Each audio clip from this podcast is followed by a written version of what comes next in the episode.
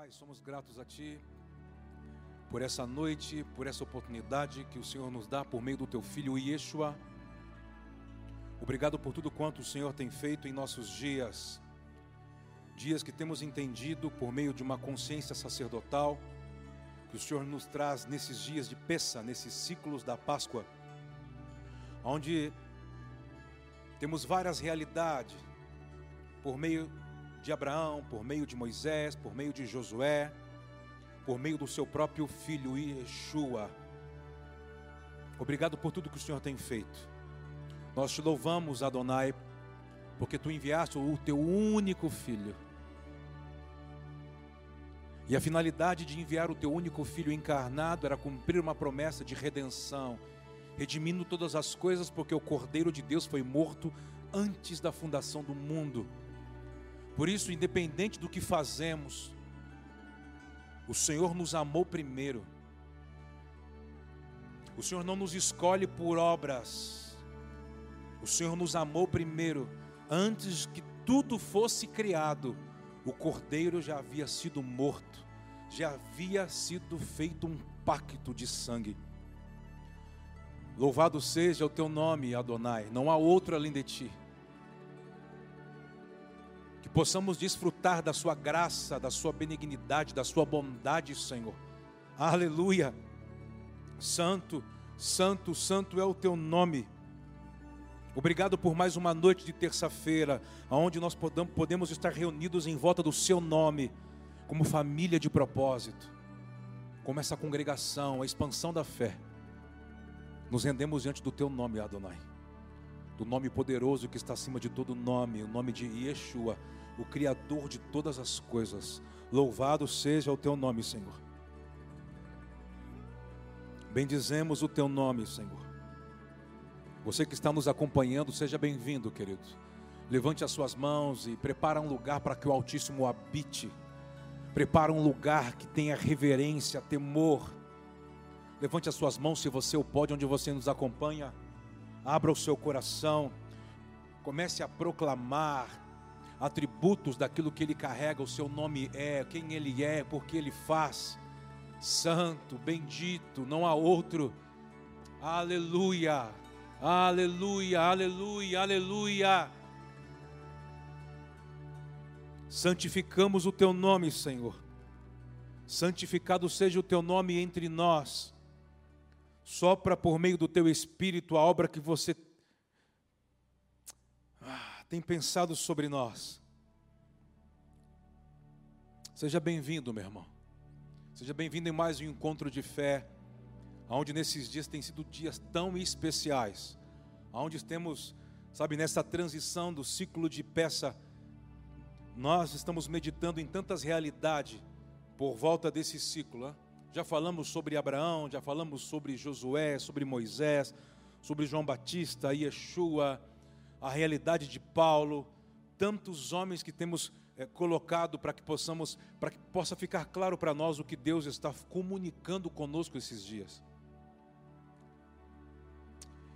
Nesse domingo nós falamos muito sobre a obra primária do Espírito Santo. Quem nos acompanhou? Tenho certeza que você foi edificado. Algumas verdades para trazer elucidações, fundamentos para nós ficarmos mais firmes diretivas para sabermos para onde temos que ir, coisas que vêm chocar ainda a nossa realidade, sabe, desintoxicar algumas coisas que temos por ri, religiosidade. Ah, tão bom, né? E eu quero, eu acho que abrir com vocês essa essa noite Provérbios capítulo 3.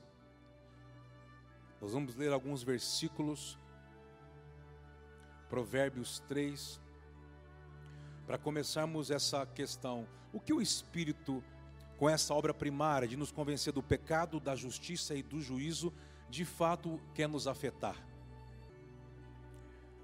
E para mim, esse texto de Provérbios, capítulo 3, ah, ele vai nos trazendo uma elucidação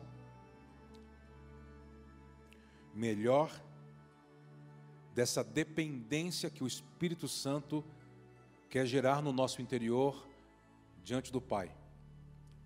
Provérbios capítulo 3, do versículo 1 em diante. Diz assim: Filho meu, não te esqueças da minha instrução, e no teu coração guarde os meus mandamentos, porque eles te darão o que? Longura de dias e anos de vida e paz. Não se afastem de ti a benignidade e a fidelidade atas ao teu pescoço.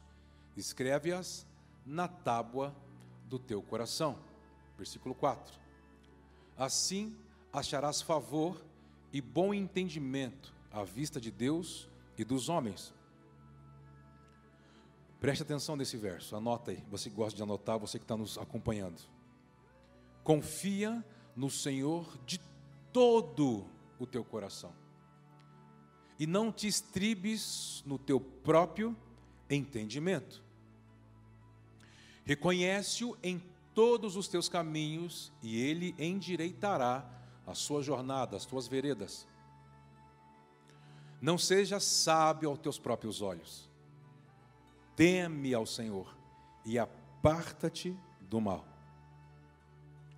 Isso será saúde para a tua carne e refrigério para teus ossos.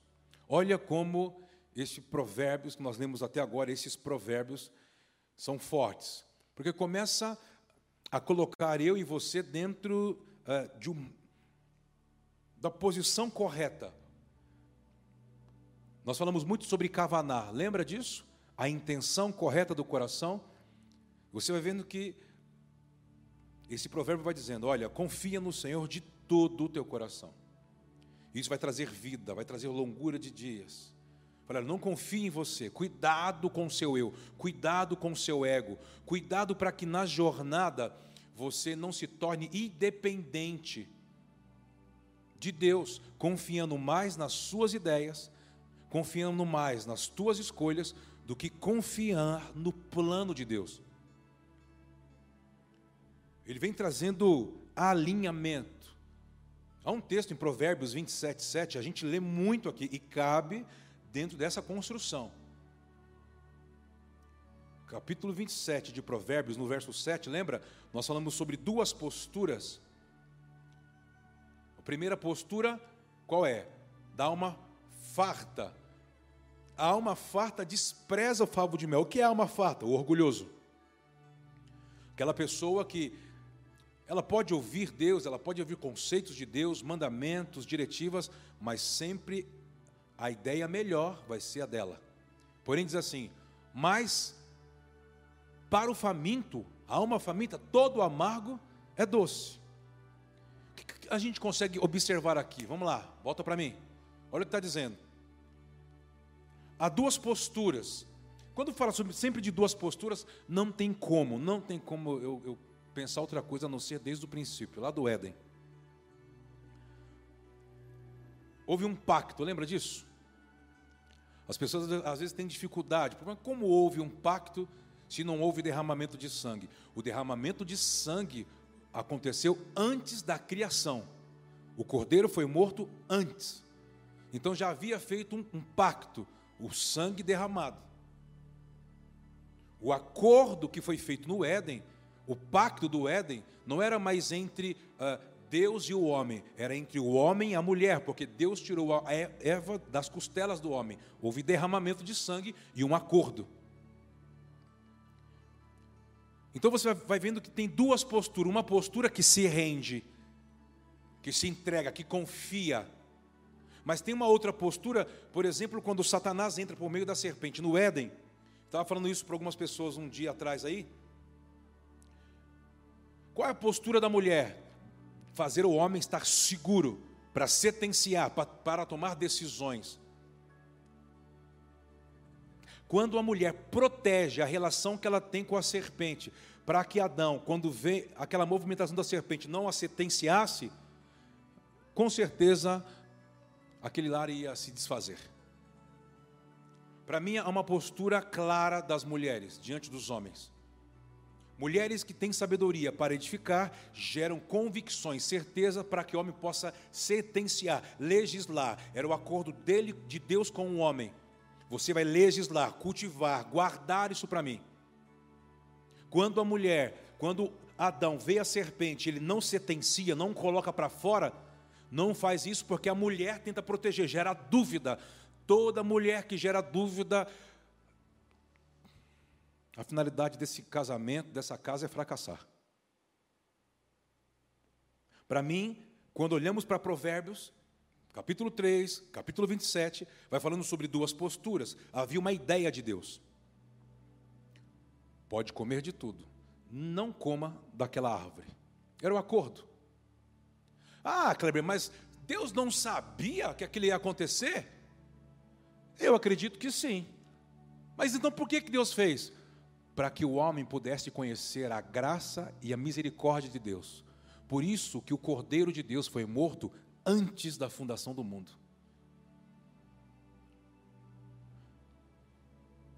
Mas e se Deus já sabia por que, que Deus então permite que eu possa fazer algumas coisas? Para você aprender a conhecer Deus, a forma de Deus atuar, aprender a depender de Deus. O grande problema é quando você quer depender mais das suas ideias. Lembra, parece que a ideia da serpente foi melhor do que a ideia que Deus havia dado para Adão. Eu acredito que nesses dias, se nós temos que discernir alguma coisa nesse ciclo de peça, saindo de peçar e nos movimentando nesses 40 dias que Jesus, após a ressurreição, na sua realidade do Novo Testamento, vai aparecendo para discípulos para trazer clareza sobre o que ele disse em todos aqueles anos sobre a legislação do reino de Deus. Um novo Deuteronômio, por meio de uma misericórdia, por meio de uma graça quando a gente começa a compreender isso, isso vai trazendo clareza. Isso é muito doido, né? Porque quando você fala sobre que o cordeiro morreu antes da fundação do mundo, antes que tudo fosse criado, Deus já havia redimido tudo, isso muda todo o conceito como as coisas vão se concluir. Aí você começa a entender por que, que ele te escolheu primeiro, por que ele te amou primeiro. Porque a sua movimentação com ele não vai crescer, não vai diminuir se você fizer mais obras ou deixar de fazer obras, entende? Por isso que antes de Jesus, quando Jesus é batizado no Rio Jordão, lembra por João Batista, quando ele sai, há uma declaração, há um novo Gênesis. O Espírito Santo, em forma corpórea de uma pomba, parecia ser uma pomba, lembra disso? O pai fala algo e o que o pai fala? Este é o meu filho amado que me gera prazer. Por quê? Porque nós já temos um acordo antes da fundação do mundo. Deus não é ministrado por obras. Então não tente atrair a atenção de Deus por obras. Ah, então quer dizer que eu não tenho que fazer? Eu não estou dizendo isso. Eu estou dizendo que a base é o amor. E quem ama, honra.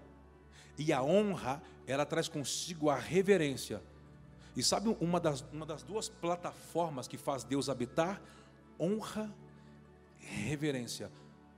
Mas o que significa honra e reverência? Temor temor, honra e reverência. Esses pilares fazem com que a presença de Deus consiga repousar. Eu quero abençoar você que nos acompanha. Se temos que discernir o que o peça tem que trazer como clareza, é que não é por força nem por violência, é uma temporada do Espírito Santo te convencendo do pecado, da justiça e do juízo. Quando você começa a entender sobre esses três pilares, pecado, justiça e juízo, ele começa a te convencer. Ah, quando ele te convence, ele vai gerar em você o que? Dependência. Não de uma nova ideia, depender confiando no plano, mesmo quando algumas coisas ao seu derredor parece que nada está acontecendo. Está acontecendo. Deus ainda está trabalhando.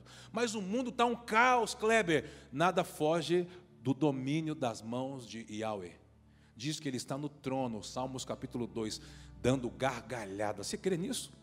Mas como que Deus está dando gargalhadas? Olha como está o mundo. Você não pode interpretar Deus segundo a ótica do mundo. Você tem que interpretar que Deus, antes de criar todas as coisas, Ele redimiu todas elas.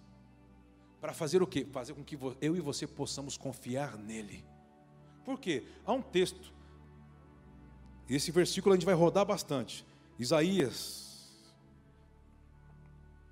46, é isso? Versículo 10.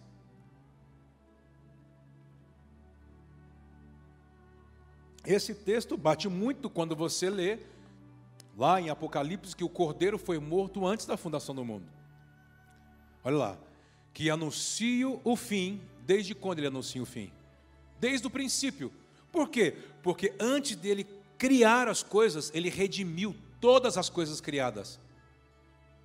Que anuncia o fim desde o princípio e desde a antiguidade as coisas que ainda não sucederam, que digo, o meu conselho subsistirá. Está vendo? A minha palavra, o meu pacto subsistirá e farei toda a minha vontade. Quando você começa a ler essas coisas, você começa a ter clareza sobre o mundo vindouro, sobre as etapas da restauração. O que a gente tem falado aqui? Falei domingo, ah, e vou falar de novo. O povo que não gostou, mas vou falar de novo. Quando não gosta, é que eu falo. Estou brincando. O que, que você está dizendo? A igreja perdeu muito tempo tentando livrar as pessoas apenas do passado tentando curá-las, libertá-las, e parece que não consegue ter um plano, não consegue apresentar o próximo passo. Qual seria o, o próximo passo? Entender que Deus anuncia o fim desde o princípio.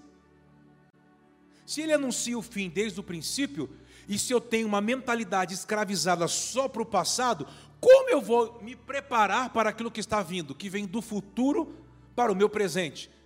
nessa questão cíclica ou aspiral, como já foi expressado para vocês alguns dias atrás. Eu tenho que compreender isso, porque senão sempre Deus vai estar me devendo. E pessoas que têm essa postura da alma uh, farta, que despreza o favo de mel, o que é desprezar o favo de mel? É desprezar a Torá, é desprezar as instruções, é desprezar a, a ideia de Deus, a ideia original de Deus, é desprezar o plano de Deus. Quantas pessoas você conhece? Ele diz: Não, eu confio no Senhor. O confiar é algo tão sério, porque o confiar, ela vai estar numa expressão de esperar. E quantas pessoas, vamos lá para a Bíblia, vai, para não falar mal de alguém, vamos jogar naqueles que já cumpriram.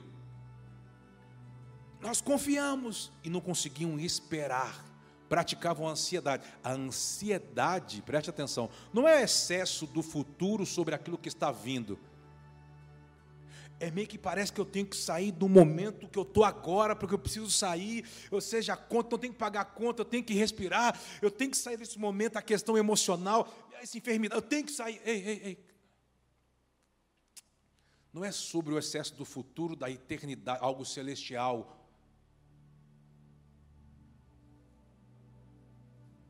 Eu acho que o Pai está querendo reestruturar as nossas emoções. Em que sentido? Nos posicionar da maneira correta. E quero ler com você é um texto bastante. Eu quero, na jornada que a gente lendo, vamos para Josué capítulo 1. Eu acho que é muito interessante a gente entender essa jornada, porque é uma transição maravilhosa. Para mim, Josué, né, Yohoshua, é uma sombra daquilo que o próprio Yeshua fez.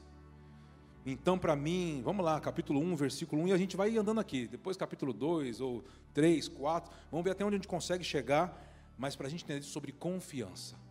Depois da morte de Moisés, servo do Senhor, falou o Senhor a Josué, filho de Num, servidor de Moisés, dizendo: Olha lá, Moisés, meu servo, é morto. Levanta-te, pois, agora Passa este Jordão, é a ordem de Deus. Passa este Jordão, tu e todo este povo, para a terra que eu dou aos filhos de Israel. Todo lugar que pisar a planta do vosso pé, como dei, como eu disse a Moisés, como vou dei, como disse a Moisés. Desde o deserto e este Líbano, até o grande rio, o rio Eufrates, toda a terra dos heteus e até o grande mar para o poente do sol será o vosso termo. Lembra? A mesma palavra que Deus deu lá no início para Abraão. Ninguém te poderá resistir todos os dias da sua vida. Como fui com Moisés, assim serei contigo. Não te deixarei, nem te, nem te desampararei. Saiu. Esforça-te e tem de bom ânimo, porque tu farás a este povo herdar a terra que jurei a seus pais que lhes daria. Então somente esforça-te e tem muito bom ânimo, cuidando de fazer conforme toda a lei que meu servo Moisés te ordenou. Não te desvie dela nem para a direita nem para a esquerda, a fim de que sejas o quê? Bem-sucedidos por onde quer que andares. Não se aparte da tua boca o livro desta lei, antes medita nele dia e noite, para que tenhas cuidado de fazer conforme tudo quanto nele está escrito, porque então farás prosperar o teu caminho e serás bem-sucedido. Versículo 9, depois a gente avança. Não te mandei eu? Esforça-te e tem de bom ânimo. Não te atemorize nem te espantes, porque o Senhor teu Deus está contigo, por onde quer que andares. Preste atenção. Para mim, o primeiro versículo do capítulo 1 de Josué está dizendo que Deus vem animar Josué. Por quê? Porque Josué, ele passou por esse, a gente pode falar, chamar o povo do deserto. O povo do deserto tinha uma cultura, né? Você lembra disso? Que cultura? Ah, o pai foi trazendo uma cultura, as nuvens, coluna de fogo. Lembra disso? Maná, que era semente de coentro. Lembra, falamos domingo, a codornizes, quando eles queriam, a água brotou da rocha. Muitas coisas, a roupa crescia no corpo, a sandália crescia nos pés. Que loucura! Mas havia uma cultura. Qual cultura? Uma cultura egípcia. Algo que fazia eles ficarem presos no passado. Não importava o que Deus fazia, não importava o avanço. Sempre parece que Deus ia tentando é, quebrar aquela fortaleza após a celebração de peça, ainda no Egito, ainda em Gozen, na cidade deles, dentro do Egito. Mas o que Deus vinha fazer? Por exemplo, não construa nada atrás das casas, na tenda. Por quê? Porque quando a, a, as, as nuvens se moverem, peguem tudo que tem que pegar, tem que desmontar o tabernáculo, as, as equipes corretas, mover os utensílios, os móveis, e a gente tem que seguir a nuvem. Porque não sabia quanto tempo poderia ficar parado. Poderia ser um ano, três meses, quatro meses, dois anos. Não sabia cada tempo, a parada de cada acampamento. O que eu estou querendo dizer? Era Deus treinando Confia no plano. Para de tentar criar uma hortinha aí para viver dela. Siga a nuvem. Siga a palavra. Deus tentando fazer eles dependerem do Senhor, da palavra. Mas é muito complicado quem tem uma mente o que? Escrava. Uma mente escrava, é, eles, por exemplo, nós falamos domingo que eles saíram do deserto de Sim e entraram em Refidim. Refidim significava descanso. Mas, cara, preste atenção: quem tem mente escrava, ele não consegue descansar, ele não consegue entrar no descanso. Aí você pode perguntar assim, mas, mas por que, que Deus queria depois do, de Elim? Lembra? Doze poços, 72 palmeiras. Eles saem dali, tem que entrar em um lugar para descansar. Porque para mim ali, preste atenção, depois das águas, as águas de Mara, que era para um, um processo de desintoxicação, o pai leva para um lugar onde tem 12 poços, 72 palmeiras. Era um refrigério, um alívio, dizendo: Olha, degusta disso aqui. Para de pensar naquilo que já passou. Sempre estão reclamando, sempre estão murmurando, porque a murmuração significa: Eu não confio em Deus eu não consigo confiar no plano, eu não consigo descansar na palavra dele. Eu acho que a minha forma de solucionar é melhor, a minha forma de fazer é melhor do que a de Deus. A de Deus é um plano fraco, é muito frágil o plano de Deus. O plano de Deus me deixa muito exposto, o plano de Deus me deixa sem chão, mas é aí, é isso aí. Vejo pessoas que seguem entrando no descanso, ela não consegue desarmar, por quê? Porque na mentalidade dela, a forma que ela aprendeu de conduzir a vida, a forma de Deus é frágil. Eles não conseguem no descanso. E no irmãos, e o descanso, eu falo assim que, sabe quando vem as ideias, as ideias inspiradoras do Pai? É no descanso. Você acha que é no trabalho, não, enquanto eu estou trabalhando, vem muitas ideias. Para para descansar. Para, puxa o freio de mão, descansa. Você, quando voltar, vai ter mais produtividade. você vai ter mais força, mais dinamismo, mais visão, ideias, inspirações. Eu abençoo você. Ah, então você é adventista. Por favor, irmão.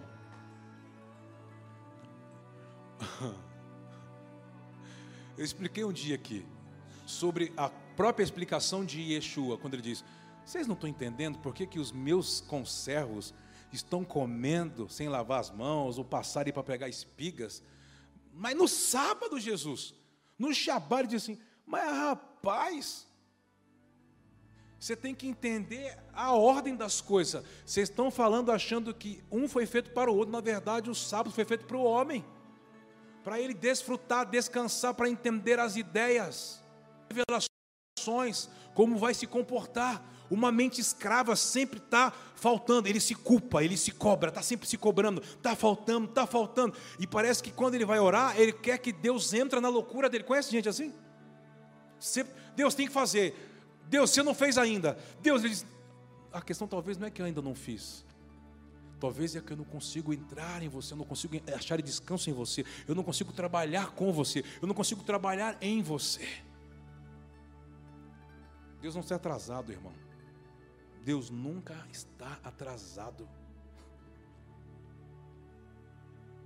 Você crê nisso? Olha que loucura. Esse povo tinha uma cultura complicada passam 40 anos e não conseguem avançar. Nós lemos domingo, 1 Coríntios capítulo 10, que todas as experiências que eles viveram por meio de Moisés, aquilo não foi, não teve capacidade de transformá-los. Olha que loucura. Você já viu pessoas que já viveu diversas experiências com Deus? Outrora eram pregadores, eram evangelistas, eram fervorosos, ministravam, faziam tantas pirotecnias. Cadê eles hoje? Sabe o que dá para entender? Que parece que aquilo não foi real. A experiência parece só foi algo externo que trouxe um impacto, mas não trouxe uma transformação. Porque quando você vê algumas pessoas falar, elas falam com amargura, com ódio. Porque feriram, porque ofenderam, porque decepcionaram. Talvez a pergunta, tá bom, não pode ser, mas quem te feriu, quem te decepcionou aos seus olhos? Vamos pular. E você? E o Senhor? Não, eu, Deus, estamos, estamos bem. Como estamos bem? Porque estar bem com Deus é fazer a vontade de Deus, é ter uma cultura que impacta essa geração. Lembra que nós falamos do celeiro? A visitação do Espírito Santo, quando está dentro de uma transformação, ele deposita no nosso interior, coloca, deixa um depósito celestial. Se alguém anda amargurado, injustiçado, sendo que Hebreus capítulo 12, eu não lembro, que diz que as pessoas que têm a raiz de amargura tem que tomar cuidado para não estar privado da graça, porque, como um alimento, como uma fruta, entre outras frutas, pode passar essa amargura para todos os outros e fazer, além dela, todos os outros caírem da graça. Como que alguém amargurado, em obediência, gerando shalom com as pessoas? Sendo que diz que quem está com essa postura só gera amargura. O que você está querendo dizer? Eu estou querendo dizer que Páscoa, sacar o fermento é algo muito mais sério. E nós falarmos para Yahweh, eu quero me tornar essa nova criatura, Espírito Santo. E eu quero, por meio desse celeiro que está no meu interior, servir as pessoas. Enquanto mais eu servir, eu serei curado. Quanto mais eu servir, eu serei servido. O servir as pessoas me faz ser desenvolvido. Já falei isso para muitas pessoas. Ou às vezes o cuidar, ter zelo, em servir não está ligado nem à pessoa que está sendo servida, ou que está recebendo, está ligado a você, que está se disponibilizando como uma plataforma em Deus, para Deus, para servir o mundo, essa sociedade. Enfim, essa geração morreu, gente, morreram no deserto. Acompanha como foi triste. Morreram no 40 anos no deserto. Então agora, na realidade de Josué, é uma outra geração. Você lembra? Há um fato de Refidim, ele chega nesse lugar, reclamam, murmuram, e Moisés vai orar, lembra? Êxodo 17. Deus dá uma diretiva para Moisés: pega o bordão que abriu o mar vermelho, você vai ver, eu vou identificar a rocha, você vai feri-la, dela vai sair água, esse povo vai acalmar. Ok, passam-se anos, depois você procura, está no livro de Números. Parece que a cena volta de novo. Ele chega em um lugar, não tem água, não tem água para os gados, não tem água para os filhos, e de novo, depois de muitos anos, trouxe a gente para cá, de novo para quê, Moisés? Era melhor a gente estar lá atrás, lá em Mitzraim, tinha água, tinha alho poró, tinha pepino, tinha cebola, tinha pão, carne, tinha cordonizes. Moisés fica bravo, vai orar, porque o povo quer apedrejar. Aí Deus diz para ele assim: fale a rocha. Como é que é? Fale a rocha. Tudo tem um plano. Quando você olha para Romanos capítulo 8, versículo 28, que diz assim: ó, todas as coisas cooperam para o bem daqueles que. Se você ler ali capítulo 27, 26, você vai ler sobre predestinação. Deus já predestinou, Ele escreveu antes de criar, Ele fez antes de criar, Ele já sabe o final, entende? Isaías 46, 10 é a mesma coisa. Eu só estou trocando os versos para fazer você entender.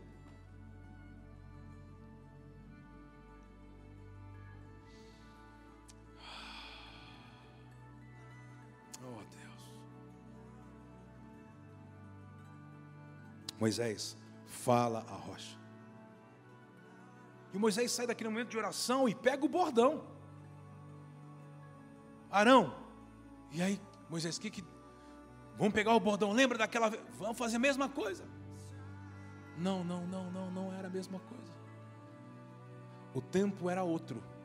Agora já precisava, aquilo ali não pode ser apenas uma necessidade suprida. O Pai querendo nos ensinar sobre aquilo que está vindo. Não é apenas o caos. Entenda o que Deus está comunicando por meio, por detrás do caos. Não é apenas um prejuízo, não é apenas uma perda o que Deus está querendo nos ensinar, o que Ele está comunicando por detrás disso. Todas as coisas cooperam ou coocorrem para o bem daqueles que amam a Deus e que são chamados segundo o seu propósito. Ou, oh! o que, você está aprendendo com tudo isso que a gente está vivendo? O que, que você já aprendeu com tudo aquilo que te trouxe até aqui? Mas o que, que tem a ver isso com a palavra? Tudo, querido, tudo. Por quê? Moisés pega o bordão vai à rocha, reclama com o povo, gera ira e fere a rocha. Sai água, uau, mas saiu água, funcionou. O que importa é que funciona. Não, a questão não é o que funciona, a questão é a sua obediência. Logo Deus fala para ele: Ei, sobe aqui na montanha que eu tenho uma conversa para falar com você. E o povo que queria matar Moisés, Moisés, Moisés, esse é o cara de Deus. Mas quando ele sobe, Deus tem uma conversa com ele. Consegue enxergar a terra? Sim. Uau! Que bom, Senhor, estamos chegando. Ele diz assim: é o mais próximo que você vai chegar dela. Você não vai entrar, Moisés. Acabou para você. Como, Senhor? Mas, mas funcionou. Eu não mandei você bater. Eu falei para você falar. Porque eu queria já ensinar uma geração. Por quê? Porque eu já sabia que você iria errar. Mas o cordeiro foi morto antes da fundação do mundo. Eu já redimi você, Moisés, preparando alguém para substituir você.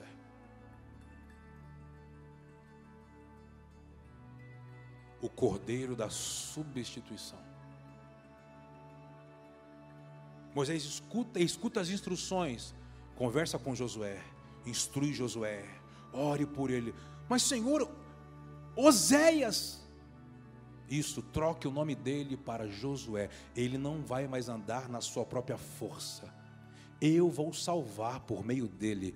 O Orroshua, Josué é o seu nome. Moisés apenas obedece, confiando no plano. Escuta isso, irmão, imagine. Entender o que Deus está dizendo, acabou. Depois que eu esperei você 40 anos, depois que matou um soldado egípcio, foi para Midian, casou, voltou, esperei, falei com você. Depois andei com você mais 40 anos no deserto e você me Deus não tem pressa. Deus não tem pressa em cumprir promessas. Deus quer que você chegue pronto a elas. Peça, saltar, peça. Entender os, os, os 50 dias até chegar em Pentecostes é fazer você chegar pronto. Não é apenas receber uma diretiva, não é apenas a palavra cumpriu. Ele quer saber se tudo que você está vivendo, isso está te transformando no que Ele quer. Quero abençoar você. Sim. Que o Senhor tenha misericórdia de nós. Que possamos estar vivendo esses processos para estarmos aptos, chegarmos prontos. Não é só sermos usados. Quantas pessoas vi, eu conheço que foram usadas, mas não conseguiram ser aprovadas. Não conseguiram cruzar a linha de chegada nós vamos chegar. Nós fazemos parte de uma geração de cruzar a linha de chegada. Você recebe isso, querido? Nós vamos cumprir, nós vamos chegar aprovados na autoridade do nome do Senhor. Por quê? Porque nós somos melhores? Não, porque nós decidimos depender da palavra. Nós somos uma geração de alma farta. Lembra que ele disse: quem tem fome e sede de justiça serão fartos. Eu faço parte dessa geração que tenho fome e sede, venha o teu reino, venha a tua justiça, mas até que venha eu estou aqui rendido, dependente de ti. Eu não melhor. Nós não somos presunçosos. Nós não somos a igreja, a casa, temos a palavra, não, nós estamos aqui. O que o Senhor quer que a gente faça? Homens pecadores, nós não conseguimos se não for ao Senhor. Se não for o teu espírito, nós não conseguiríamos, não vamos conseguir avançar. Por isso somos dependentes da graça e da misericórdia do Senhor. Está entendendo? É diferente. Moisés então transiciona para Josué. Moisés é levado. Então lemos o capítulo 1. E sucedeu depois da morte de Moisés, servo do Senhor, que o Senhor falou a Josué, filho de Nun, servo de Moisés, dizendo: Verso 2: Moisés, meu servo, é morto. Olha que loucura. Levanta-te, pois agora passa esse Jordão, tu todo este povo, a terra que eu dou aos filhos de Israel. A primeira palavra de Deus a Josué eu não sei se é uma palavra audível, eu não sei se é algo dentro, eu não sei se é por meio de uma manifestação. Eu tenho certeza que não era da forma ainda que Deus se revelava a Moisés. Por meio da teofania, por meio, por meio da epifania, eu não sei. Mas a primeira palavra que Deus diz é: Meu servo Moisés é morto. Já faziam 30 dias que eles estavam velando Moisés. Havia uma opressão sobre Israel, um luto. Então a voz diz: já honraram, já velaram, pare de olhar para trás. Há um futuro que te espera. Passa este Jordão. Eu quero abençoar você. Pare de ficar considerando as coisas que já passou. Tire os olhos do retrovisor. Há algo que está à nossa frente, mas você tem que estar pronto. Lembra do Êxodo 12? Vocês vão comer com lombos cingidos são vestes longas, mas que eles davam um nó para poder andar rápido, porque senão as vestes longas não conseguiam a, a perna ficar, sabe, meio que sem impedimento. Lombos cingidos, eles tinham um nó para que as pernas ficassem mais livres, sapato nos pés, sabe, cajado na mão, é pronto para sair. O que está dizendo? Se você entende o que está acontecendo, e todas essas coisas estão te transicionando, você vai ter lucidez, que tem coisas que você precisa avançar. Não pode mais ficar algo na sua vida tempo além do normal. Há tempo de chorar, chore. Mas há tempo de enxugar as lágrimas e há tempo de se alegrar. Há tempo de abraçar, há tempo de largar. Há tempo de plantar, há tempo de colher. Há tempo para todo o propósito debaixo do céu, debaixo do sol. Deu para entender? Há tempo para tudo. Quando Salomão está escrevendo o Eclesiastes, ele está dizendo: entenda qual é a sua estação. Deus tem as suas estações por meio das festas, certo? Qual é a sua estação? A sua com Deus, de Deus com você lá. Josué, pare de olhar para trás. Avance. Passa o Jordão. Era uma ordem de Deus. Isso é muito doido. Eu gosto demais desse texto. Deus continua dizendo: todo lugar que pisar a planta do vosso pé, como prometi que havia dado e disse a Moisés. Lembra, ele está tá, tá falando daquela palavra que falamos de, de, de Dan a Berseba, lembra? Do Líbano ao grande rio Eufrates. Ele diz: todo lugar que pisar a planta do vosso pé você, será vosso. Não é aquela loucura. Eu vou pisar e Deus vai estar aqui. Não é isso. É pisar onde tem uma palavra. É ir para onde você tem uma diretiva. E diz então que ninguém te poderá resistir no lugar que você estiver, aonde Deus disse.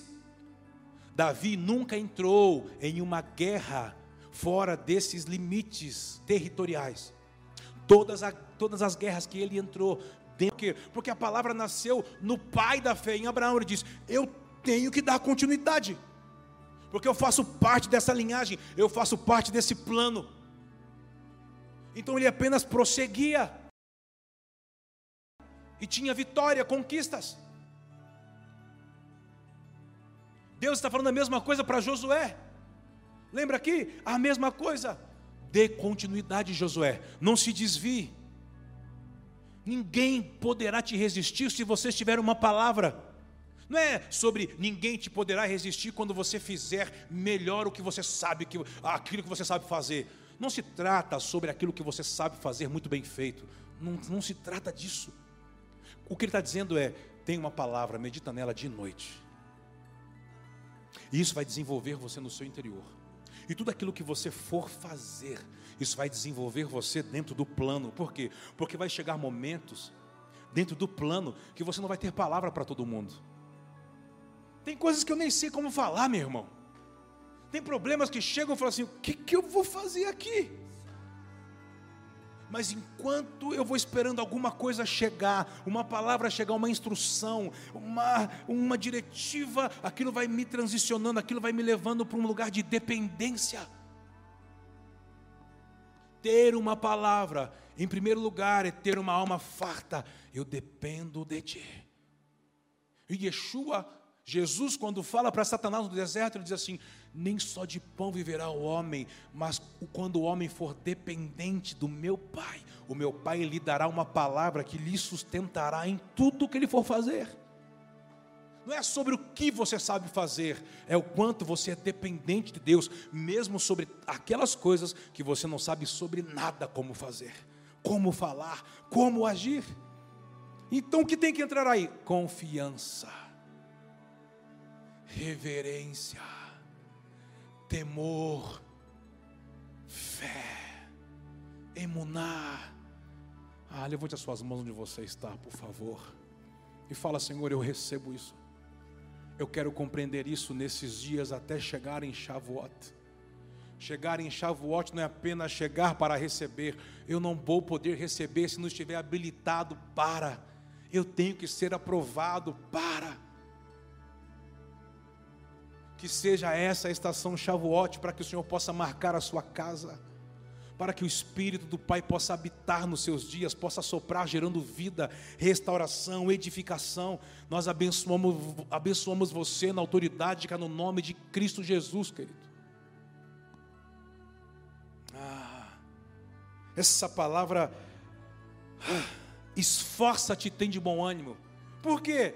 Porque pessoas que têm a palavra não estão isentos de passar por crises, que vai ter dias que você vai querer desanimar. E eu vejo às vezes uma ideia equivocada. Agora eu sou Superman, por quê? Porque eu tenho uma palavra. Não, irmão. É por causa da palavra que você vai ser golpeado. Por quê? Porque quando você tem a palavra, a sua mente vai, vai querer criar um escudo. Agora você pode, agora você pode. Não, você não pode sem a palavra. Mas e qual a palavra? As coisas vão te ofender. Parece que vão começar a querer te resistir mais do que o normal. Por quê? Porque Deus está criando em você algo que está querendo que morra, algo no seu interior, para que você se agarre no seu bote salva-vida, que é a palavra. Se agarre à palavra, confie à palavra, se entregue à palavra. Não é a palavra se encaixar na sua vida, é você se moldar a ela, é se entregar a ela, é se render. Lembra que nós falamos domingo sobre a postura do profeta Isaías? Lembra?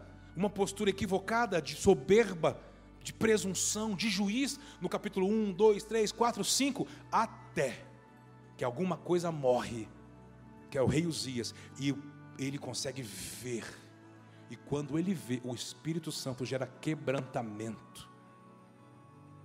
Quando o Espírito Santo gera quebrantamento, não tem como você ter uma alma altiva. Você vai olhar para si, vai fazer uma incursão e vai olhar orgulho, um orgulho disfarçado. Você pensava que era outra coisa, na verdade você estava alimentando um personagem, um orgulho. O orgulho ele se disfarça atrás da, da, da, pseudo-ofensa. Eu me feri, eu fui injusto, da mentira. Esses dias de peça, é Deus trazendo denúncias de idolatrias escondidas, de deuses invisíveis. Ah, Senhor, que teu Espírito gere em nós o que impactou a vida de Isaías. E Isaías reconheceu quem ele era, o povo da quem ele habitava, então isso foi ministrado por uma santidade por meio daquela. Lembra da brasa?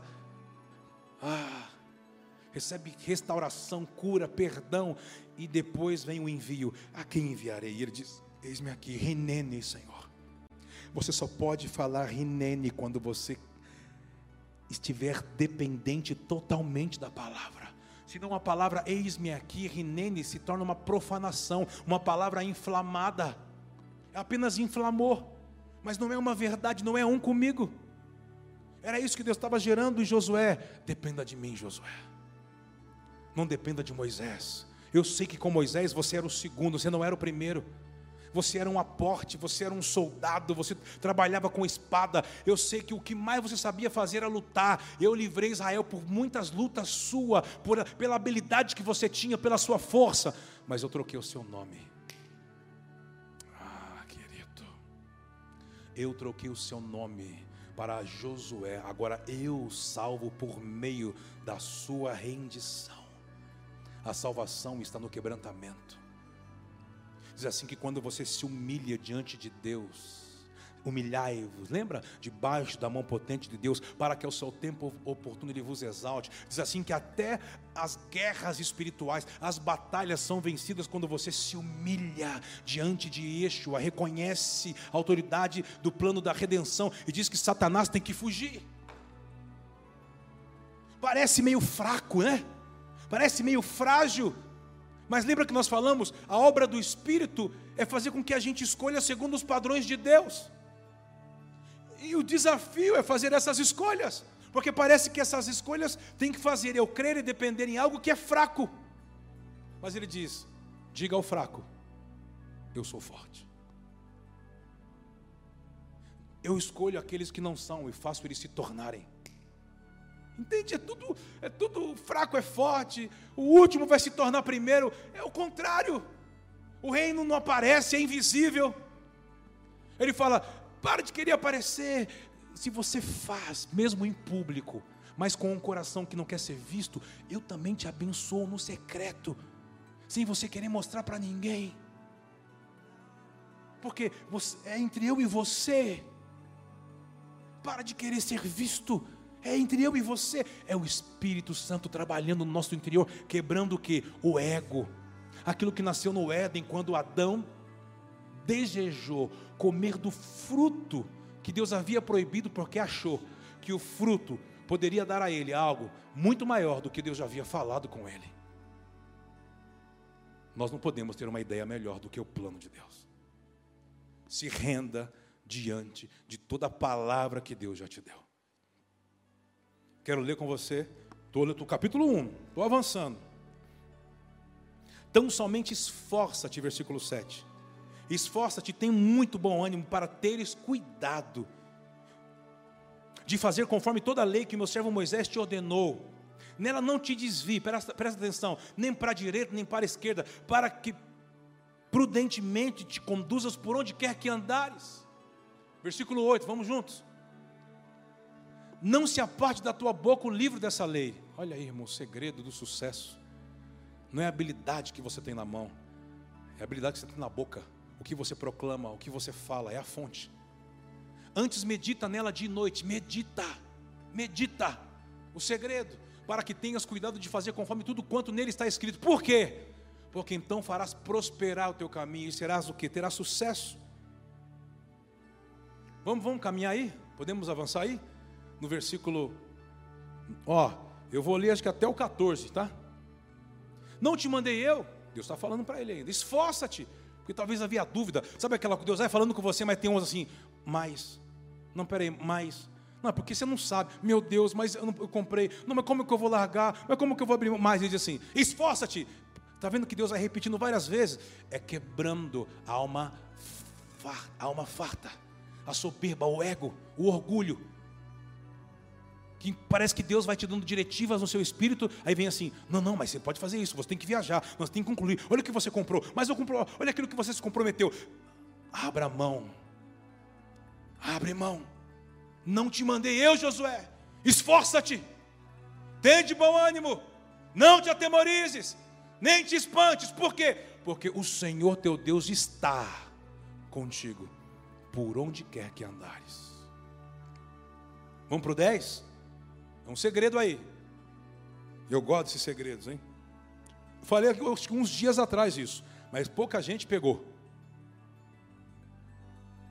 Josué, quando é levantado por Deus, ele fica, uau, né? Foi dar direção ao povo. Então Josué deu ordem aos oficiais do povo. Olha aí, presta atenção, os oficiais. Passai pelo meio do arraial e ordenai ao povo, dizendo: Provede vós de mantimentos, porque dentro de três dias a vez de atravessar este Jordão, a fim de que entreis para tomar posse da terra, que o Senhor vosso Deus vos dá para possuirdes. Verso 12. E disse Josué: presta atenção, você gosta da Bíblia, dos segredos da Bíblia. Com certeza você já estudou isso aí, sabe do que eu estou dizendo, mas anota, grifa. Disse Josué aos Rubenitas, aos Gaditas e a meia tribo de Manassés. Aí você fala assim, ué, mas por que? Foi uma palavra específica. Olha o que ele diz: Lembrai-vos da palavra que vos mandou Moisés, servo do Senhor, dizendo: Lembrai-vos, o Senhor vosso Deus vos dá descanso e vos dá esta terra. Preste atenção no que ele está falando. Ele está relembrando eles de Números 32. Nota aí e corre depois você para ler para você entender. Vossas mulheres, vossos pequeninos e o vosso gado fiquem na terra que Moisés vos deu desta banda do Jordão. Presta atenção aí. Porém vós, todos os homens valorosos, passarei armados diante de vós, irmãos, e ajudarei. Volta para cá. Depois você lê com calma. O segredo está lá em Números 32. O que está dizendo, Kleber? Houve um acordo dessas tribos dos Rubenitas, dos Gaditas e da meia tribo de Manassés, quando eles estavam chegando próximo para atravessar o Jordão, na época de Moisés ainda. Preste atenção. Essas tribos tinham gados. Criaram coisas que Deus disse: cuidado para criar esses gados no deserto. Siga apenas nuvem, eu não vou deixar faltar nada mas você vê que a mentalidade escrava sempre desobedecia. Por exemplo, na sexta-feira, colham, colham porção dupla. Era uma coisa didática, Deus estava trabalhando a obediência, como fosse uma mentalidade aquarela. Por isso que tinha muitos detalhes. Como fazer o tabernáculo, os tecidos, era uma mente, sabe, trabalhando tintim por tintim, a obediência. Aí eles escolhiam a porção dobrada na sexta, mas chegavam no sábado, o que eles iam fazer? Eles iam de novo lá e colhia. Ah, se está caindo é para colher. Ó, a ganância. Não sabiam esperar uma mente escrava. Ah, tem que pegar o máximo que puder, ninguém sabe o dia da manhã. É não confiar no plano. O que acontecia quando trazia para dentro da casa? Apodrecia, cheirava mal. E todo mundo sabia. Ih, pegou, hein? Ih, pegou. Ih, pegou que não era para pegar, hein? Ih, pegou. Eu, não, não peguei não. Aí está fedendo. Ei, irmão, não deixa feder não, hein? Sai para lá, jacaré. Obedece. Não é porque dá lucro que você tem que negociar. Tem dinheiro que não se ganha, querido. Tem negócio que não se faz. Tem porta que não se entra. Não é porque ela está aberta que pode ser de Deus. Cuidado, discerna, entenda, guarde. Mas voltando, esses caras tinham gado. Aí, quando chegou para atravessar, sabe o que eles falaram para Moisés na época? E agora, esse, esse trâmite com Josué? Senhor, nós queremos ficar aqui. Nós não queremos atravessar o Jordão. Por quê? Porque nós vamos, nós vamos perder todos os gados. Moisés ficou maluco. Depois você lê em Números 32. Como é que é? Não, a gente prefere ficar com os gados, ficar do lado de cá. Mas vocês, parte de vocês são guerreiros. As outras tribos, vendo vocês tendo essa postura, vão desanimar e não vão querer atravessar. E eu tenho que dar continuidade, continuidade a uma palavra de Deus, porque é o plano de Deus. Eu vejo pessoas naufragando na fé, naufragando, desanimando, desistindo. Eu não aguento mais, eu vou largar, ah, eu tiro a minha vida, não aguento. Porque você quer andar na sua força, do seu jeito. Parece que a sua ideia é melhor do que a de Deus. Para com isso. Moisés, quando viu que não mudou, fez um acordo. Era o acordo? Então vocês vão atravessar, nós vamos lutar, nós vamos vencer, e depois vocês voltam e habitam aí. Mas eu vou entrar com esse povo. Chega aqui, olha que Josué tem que falar aqui. Lembra no capítulo 1, versículo 10, 11, 12, 13, 14? Está falando com eles de novo. Vocês têm que lembrar. Nós vamos atravessar. Depois vocês vão fazer o que tiver que fazer para voltar. Porque eu sei que o mar vai abrir para a gente entrar mas ele não vai abrir para vocês voltar. É um mistério aí, hein? Deus vai tocar as coisas que tiverem que ser tocadas quando você está debaixo de uma palavra indo em direção àquilo que está vindo ao seu encontro, aquilo que está te, te desenvolvendo na jornada. Ah, mas eu vou voltar porque agora eu vou na minha força. Então você já está dizendo, você vai na sua força. Cuidado do seu jeito. Cuidado do seu jeito, cuidado da sua força. Que o Senhor tenha misericórdia de nós. Você vai passar para o capítulo 2 de Josué. Eu não posso ler, não tem mais tempo. queria muito ler. Mas para mim chega no capítulo 3. Você vai ver que Josué dá ordem para que eles possam avançar, se preparar. Ah, para mim isso aqui é demais, irmãos. A diretiva no capítulo 3 é quando os sacerdotes que têm a arca, lembra? Nos ombros, o pé deles tocarem nas águas, o, o, o rio vai se abrir. Mas irmãos, se você ler com calma, diz assim que era no final da primavera. É quando a geleira do Monte Hermão está descongelando, está recebendo água de tudo quanto é canto o Rio Jordão. Rio Jordão parece que ele está maior, quase 20 quilômetros. Dois quilômetros mais alto. Cega, cheia. Nossa, mas não tinha a palavra de Deus, Kleber. Não podia ser no dia, no verão, não, que o negócio é meio ralinho. É, irmão, não tem jeito, você não está isento de ser processado. Deus vai fazer você chegar em alguns lugares que você não pode dominar. Para quê? Para você confiar nele. Deus está levando a igreja, a humanidade para um lugar que ela não pode dominar. Para quê? Para confiar nele.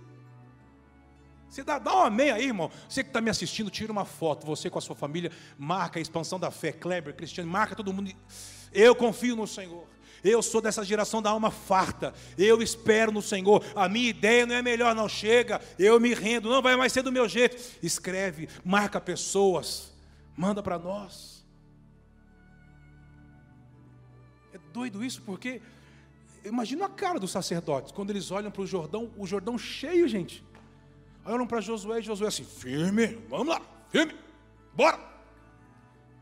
Irmãos, eles colocam o pé, mas não é que colocar o pé, talvez na cabeça, e abrir aqui, no pé. Colocou o pé, foi abrindo aqui, ó, ah, aquela coisa hollywoodiana.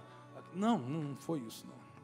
Se você ler com calma, diz assim que eles colocaram o pé, o segundo pé, entraram, foram entrando, com, e diz que veio abrindo as águas de cidades acima, de Zaretã, de, lá de cima até chegar nele. Quando talvez eles pensaram que não ia dar como, que o negócio ia morrer afogado, veio se abrindo. Por quê? Porque é de lá, é do futuro até você, é de lá para cá, não é a partir de você para o futuro. Por isso que Isaías 46, 10 tem que ser real na sua vida.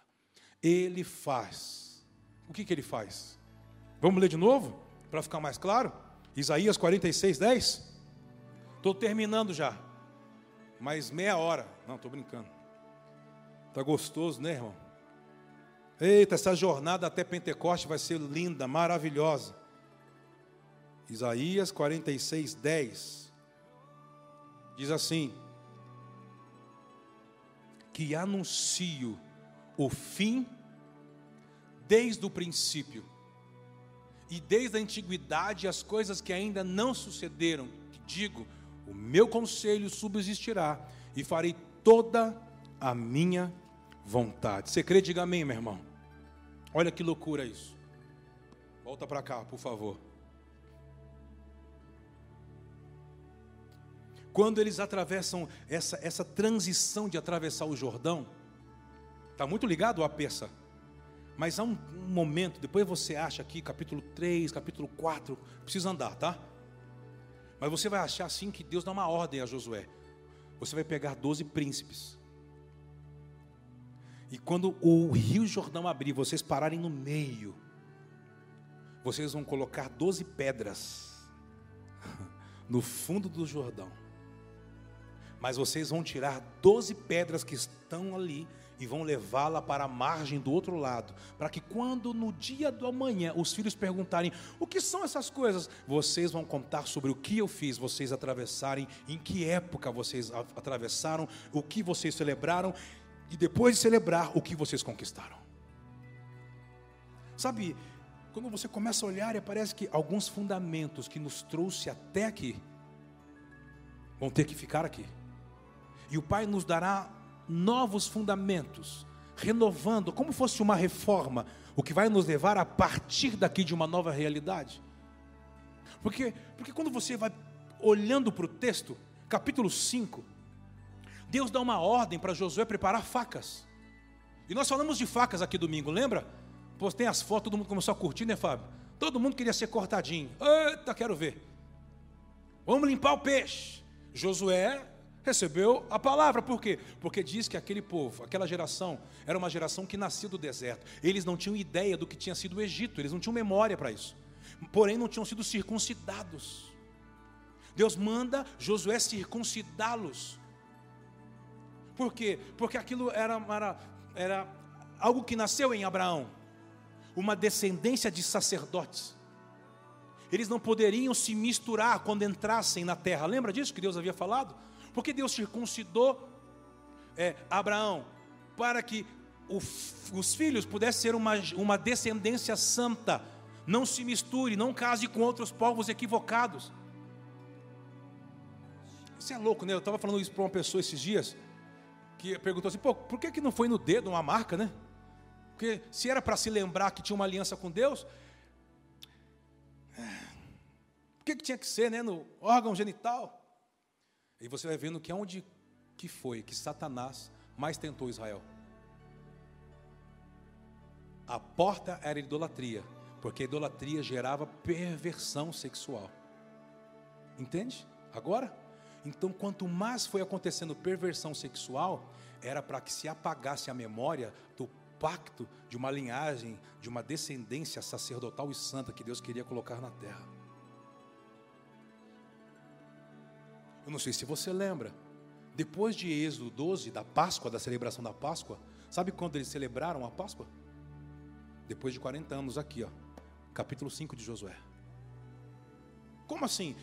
Josué circuncida eles. Esperam eles curarem em Gilgal. Vamos ler capítulo 5, versículo 9 em diante. Adiantei bastante, hein? Josué 5, 9 em diante. Essa realidade mexe demais comigo, tem que tocar você. Olha aí. Disse então o Senhor a Josué: Olha que loucura. Hoje revolvi de vós o opróbio do Egito. O que é o opróbio? É uma marca, é como se fosse algo, sabe? As pessoas puxam a sua capivara e tem algo lá que te envergonha. O pai está dizendo assim: ó, eu estou apagando. Por quê? Só porque a gente foi circuncidado? Não, porque o cordeiro foi morto antes da fundação do mundo. Eu estou revolvendo o opróbio, a vergonha eu estou revolvendo, estou tirando. Isso não pode mais estar na mentalidade de vocês, na vida de vocês. Eu estou apagando o passado, por quê? Porque agora eu estou fazendo vocês entrarem em uma nova realidade. Eu abençoo você. há uma nova realidade. Hoje o Pai está removendo algo da sua vida, creia nisso, meu irmão. Pelo que se chama aquele lugar julgar até o dia de hoje. Olha o verso 10 que ele continua dizendo. Olha que loucura. Depois que ele te marca, hoje a marca para nós gentil é no coração, o apóstolo Paulo diz, é no coração. É uma marca do Espírito, é a lei. O Espírito da lei. Estando, pois, os filhos de Israel acampados em Gilgal, o que, que eles fizeram, gente? Celebraram a Páscoa no dia 14 do mês, à tarde, nas planícies de Jericó. E o outro dia, depois da Páscoa, nesse mesmo dia, o que, que eles comeram? Do produto da terra, que eram as novidades, aqueles sete frutos maravilhosos que eles nunca comeram, e pães, ázimos e espigas tostadas. E o que aconteceu? E no dia depois de terem comido do produto da terra, ah, dá glória aí, meu irmão. Cessou o maná, o que aquilo que acompanhou eles 40 anos no deserto. E os filhos de Israel não tiveram mais. Porém, nesse mesmo ano, naqueles alguns dias, comeram dos produtos da terra de Canaã. Ei, olha para cá. Olha que loucura. Primeiro você obedece. Em que sentido? Atravessa o Jordão. Lembra? Apaga esse luto. Para de chorar. Ele está morto, mas ele cumpriu. Você está pronto. Vamos. E Deus vai convencendo o interior de Josué. Você pode, medita na minha palavra, não se desvia, para ele ser dependente de Deus. Por quê? Porque chegaria momentos, diante, por exemplo, do Jordão, que ele poderia querer desistir. Por que, que Moisés não está aqui? Moisés saberia fazer o que eu tenho que fazer, Moisés saberia falar nisso, Moisés. É nesse momento que Deus está dizendo: Eu sou com você, eu só quero saber se o seu orgulho foi embora, eu só quero saber se você está dependente de mim, está dependente de mim, se é alma farta. Então eu vou falar com você, eu vou fazer por você, eu vou fazer em você e depois através de você. Diga amém. Está vendo o processo? Quando ele cumpre, coloca pedras ah, no Jordão, não posso, não tenho tempo para falar disso, queria ter, mas não posso. E pega os doze pedras e põe do outro lado. Eles avançam. Quando avança, Deus dá uma ordem como vai ser a travessia. Atravessaram, Deus faz faca, marca eles. Quando marca eles a circuncisão, eles celebram Pessá. Já celebrando, sabe com o quê? Com os produtos da terra, um novo paladar. Lembra que falamos? no peça, na transição é um novo paladar, Deus trazendo um novo paladar espiritual para você, um novo alimento para você, uma nova dieta do céu para você, algo chegando para os seus dias que vai te nutrir. Mas e depois disso? Depois disso diz que um anjo apareceu. Está vendo? Preste atenção, se você olhar com calma, irmão, até atravessar o Jordão tem nuvem, tem coluna de fogo, tem maná, tem um monte de coisa. Mas quando eles atravessam, o Pai vai tirando o quê? Aquilo que ainda você poderia colocar a sua confiança. Não há nuvem, não tem mais nuvem, você vai perseguir a minha presença, Josué. Não mas o maná, o maná cessa quando você prova daquilo que está vindo. Há um novo paladar, muda, trocou. Não, mas e a coluna de fogo? Não tem mais. Por quê? Porque agora em Canaã vocês não vão ter que plantar. Como, como não ter que plantar? É uma terra de fontes é uma terra que já está tudo pronto. Vocês só terão que desfrutar, colher. E eu estou lá, eu vou habitar com vocês nesse lugar, Josué. Ele está entendendo?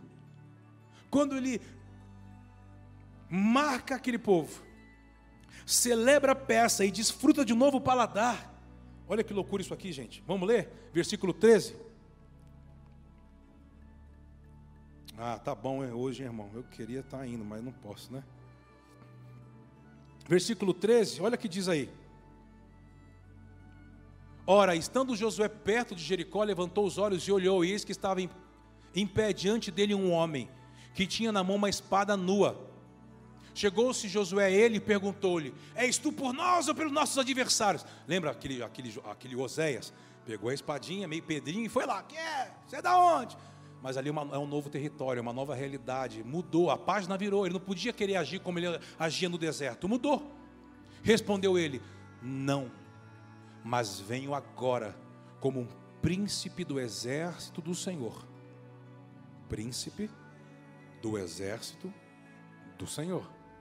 Então Josué, prostrando-se com o rosto em terra, o adorou e perguntou-lhe: Que diz meu senhor ao seu servo? Na hora ele se rende na hora ele se rende. na, ele se rende, ele se prostra, ele se entrega, ele depende. Eu dependo de uma palavra, porque ele viu algo, era uma testificação. O Pai está nos preparando para você ter, ver coisas, ter novas testificações, alguma coisa aparecendo para nós esses dias, você precisa ver. Respondeu ele: Não, mas venho agora. Então respondeu o príncipe do exército do Senhor a Josué: Tira o sapato dos pés, porque o lugar em que estás é separado, é santo. E Josué assim o fez. Tá bom, olha para cá, volta para cá. Para mim tem. Ah, dá para nós ficar aqui, irmão. Eita. Vou fechar para irmão, os irmãos preparar a janta. Josué, quando ele se depara com aquela realidade, quem é você? Você é de lá ou de cá? Já é inimigo? Ele diz: Não, eu acabei de chegar, eu vim do céu. Eu não sou nem da direita nem da esquerda. sou do alto. Hã? É isso aí mesmo. Sou do alto, não tem partido nenhum. Desci. E diz quando ele entende aquilo, ele se rende. Ele tem que deixar a espada, ele tem que deixar a sandália, ele tem que se render, ele tem que ficar como se estivesse nu diante daquela realidade. Não pode se render apenas e adorar do jeito que ele. Ah, era no deserto. Não, agora esse lugar não é o deserto. Por exemplo, irmãos, a cultura do deserto era uma comida, lembra? Limitada, sim ou não? Era uma porção diária. Você lembra o sinal que eles tiveram para entender que tinham que celebrar na Páscoa? Quando diz que eles celebraram na Páscoa com frutas de Canaã? Como que os homens trouxeram as uvas, os cachos de uvas de Canaã? Uma pessoa? Duas traziam um ca... duas caras, dois caras traziam um cacho. O que Deus estava dizendo? Sempre para aquilo que eu estou levando vocês é melhor daquilo que já passou, que foi um tempo que limita, foi um tempo que te limitava, foi um tempo que a sua visão era pouca, a sua fé era medida, você tinha ah, pouca fé, pouca coragem, sabe? Crente pouca fé. Eu estou dizendo que Deus está aumentando a nossa medida. Eu abençoo você. Quando você transiciona da maneira correta em ciclo de Páscoa, você vai chegar em uma medida maior naquilo que você tem que desfrutar. Há um paladar de Deus chegando para os seus dias. Creia nisso. Pare de olhar para o passado, para aquilo que era apertado, pouco, para aquilo que te oprimia, para aquilo que te acusava. Deus estava libertando a mentalidade daquele povo. Eu quero abençoar você. E eu quero terminar com aquela mesma com aquela mesma cena de Josué que tinha que falar com a rocha e na verdade ele bateu com a rocha. Porque Deus já estava visualizando as muralhas, as pedras que era a transição, sabe, para entrar de fato em Jericó. Deus dá ordens a Josué, e Josué é dependente a Deus, dependente, entregue, porque viu que obedecer uma palavra era melhor do que usar a força. Talvez o Josué antigo ia querer usar a espada para entrar, mas ele viu uma ordem de Deus. Em 13 voltas, nesses seis dias, se vocês obedecerem a minha voz, e falarem, gritarem, proclamarem, na hora que tiver que proclamar, por meio do chofar, por meio dos tambores, por meio de cânticos espirituais, essa pedra vai cair. Vocês não vão vencer por meio de espada, vocês vencerão por meio de ouvir uma palavra, que estão submetidos a elas, e liberar uma palavra, e andar nela, vai fazer que nada possa suportar, tudo possa cair. Aquilo para Moisés era um treinamento. Se Moisés tivesse chegado aqui, talvez ele ia querer pegar o bordão de novo e bater na muralha, porque um dia funcionou e que o que funcionou sempre tem que funcionar. Deus não faz o mesmo caminho duas vezes. Deus não pisa duas vezes no mesmo lugar. Avance. Deus é contigo. Eu tenho certeza que tem novas experiências chegando para os seus dias há novas diretivas, há novos desenhos dos céus vindo para os nossos dias. Mas Deus só vai encontrar lugar onde tiver reverência, temor. Entende? Reverência, temor, devoção, dedicação, entrega, confiança, amor, honra. Prepare um lugar para que a presença dEle habite. Pai, nós somos gratos a Ti Somos gratos a Ti porque nós queremos não estar presos naquilo que já passou.